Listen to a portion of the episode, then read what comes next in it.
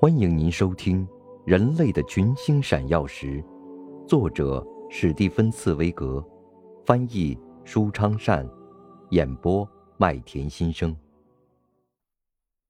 第一百四十三集，对暴力永远无理的控诉。马尔库斯·图里乌斯·西塞罗，最后一位维护古罗马自由的人，就这样死去了。他在自己的这最后一个小时中的表现，比他自己一生中所度过的数以万计的小时中的表现更英勇，更有男子气概和更坚定。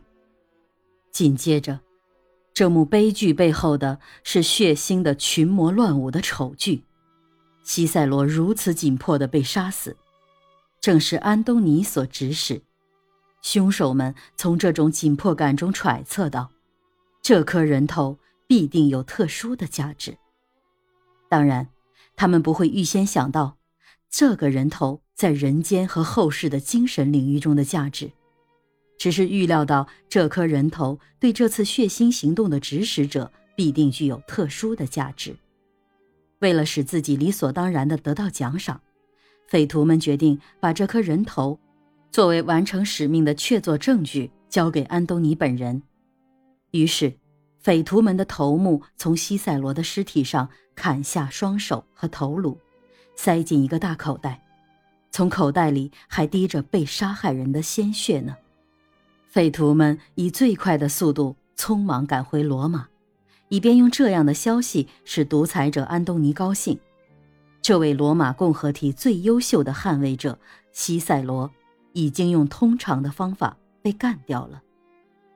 这个小匪徒，这群匪徒们的头目估计的完全正确，而那个大匪徒，指使这次谋杀行动的安东尼，现在却要把自己对这次行动成功所感到的高兴转化成丰厚的报酬。由于他已经让人去掠夺并杀害意大利两千名最有钱的人，现在的安东尼终于阔绰到。能够为了这一只装着被砍下来的西塞罗的人头和双手的鲜血淋漓的口袋，支付给这个百人队队长一百万光灿灿的塞斯特斯。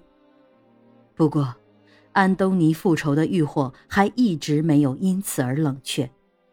此刻的仇恨终于使这个嗜血成性的凶手想出了要让这个死去的人蒙受一种特别的羞辱。安东尼万万没有料到，这样的耻辱却使他自己遗臭万年。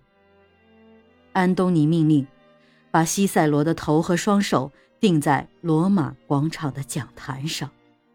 西塞罗当年为了捍卫古罗马人的自由，就是在这同一个讲坛上呼吁民众反对安东尼的。第二天，罗马的民众看到了这幅可耻的场面。从这最后一位捍卫自由的西塞罗身上砍下来的惨白的头颅，正挂在他当年曾作为不朽演说的讲坛上。一根粗大的生锈的铁钉穿过他的额头，这额头曾思考过无数的想法。苍白的双唇紧闭着，从这嘴唇中用拉丁语说出来的铿锵有力的言辞。比所有的言辞都美。发青的眼脸紧闭着，盖住了眼睛。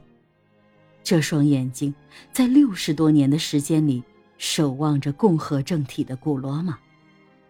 无力的双手张开着，这双手曾经撰写过那个时代最美的书信。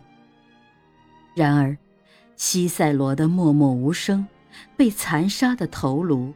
此时此刻，却是对暴力永远无理所做的控诉。这样的控诉是如此的意味深长，是此前这位伟大的演说家从这同一个讲台上为反对残忍、反对权力的淫威、反对无视法律所做的控诉无法比拟的。民众胆战心惊地拥挤在讲坛周围。他们心情压抑，深感羞愧，然后又退缩到一边。没有一个人敢说一句反对的话。现在正是独裁统治啊！不过，他们的心都在震颤，看到自己共和政体的国家已被钉在十字架上，这样一幅悲惨的象征画面，他们都战战兢兢的垂下了眼脸。您正在收听的是《人类的群星闪耀时》，演播麦田心声，感谢您的收听。